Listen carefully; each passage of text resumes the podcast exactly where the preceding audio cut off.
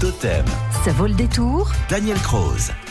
Et les amoureux du patrimoine et de l'histoire aimeront ce château kersinois, l'architecture Renaissance. Direction le Lot aujourd'hui avec Daniel Croze et la complicité de David Martin. On part découvrir le château de Montal. Alors Daniel, quelle est la particularité de cette demeure? Alors, cette belle demeure a été construite en pierre calcaire de Carinac et elle comporte deux ailes en retour d'équerre. Le maître d'œuvre comptait alors les compléter par une double galerie pour clôturer la cour, mais qui en est finalement absente puisque les travaux ne s'achevèrent jamais. Avant le XVIe siècle, en ces lieux, se dressait une forteresse médiévale que la châtelaine entreprit de transformer de 1523 à 1534 pour son fils Robert de Montal. Jeanne de Balzac d'Entrailles imagina une demeure fortement influencée par la Renaissance italienne, qu'elle avait appréciée dans ce pays où elle avait séjourné en compagnie de son père Robert de Balzac, gouverneur de Pise au lendemain des guerres d'Italie.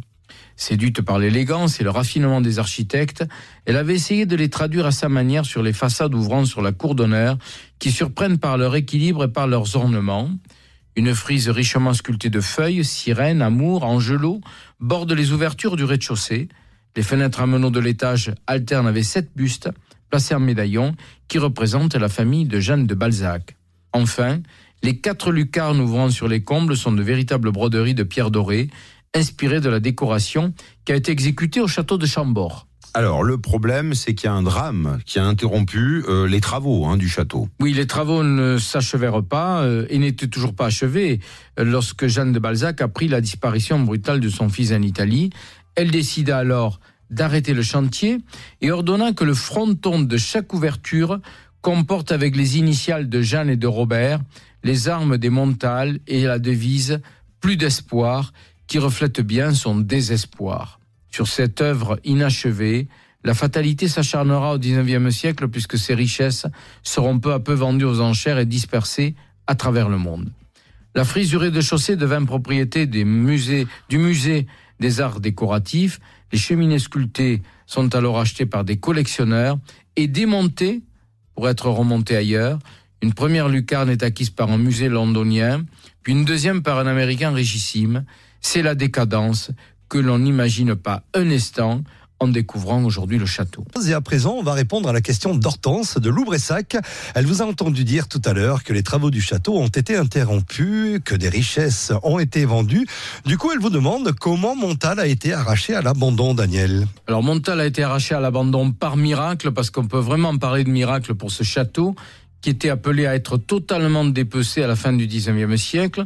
Et ce miracle, on le doit à un amateur d'art désintéressé, Maurice Fenaille, industriel du pétrole, mécène du sculpteur Rodin et du peintre graveur Viala. Il rachète la demeure en 1908, entreprend de retrouver à travers la France, aux États-Unis, en Angleterre, les superbes pièces de sa splendeur d'autrefois. Et en quelques années, grâce à ses relations et surtout à ses capitaux, il rapatrie à Montal tout ce qui avait disparu, mais il ne s'arrêta pas en si bon chemin. Il redécora le château avec du mobilier, des tableaux de l'époque de la Renaissance et du règne de Louis XIII, des tapisseries de tours et d'Aubusson, des faïences de Palissy. Sa mission accomplie, Fenaille, totalement désintéressé, donna son château à l'État en 1913 et le monument demeure depuis dans le patrimoine national. C'est la raison pour laquelle il accueillit, à partir de la fin 1942, des tableaux du Louvre qui provenaient du, musée Ingres de Montauban et qui avaient transité en 1940 par l'abbaye de Locdieu. Merci Daniel. Demain, notre balade nous mènera sur les terres du Vaud d'Aveyron et du Ségala, car il y a tout juste 30 ans, il obtenait le label rouge. À demain Daniel.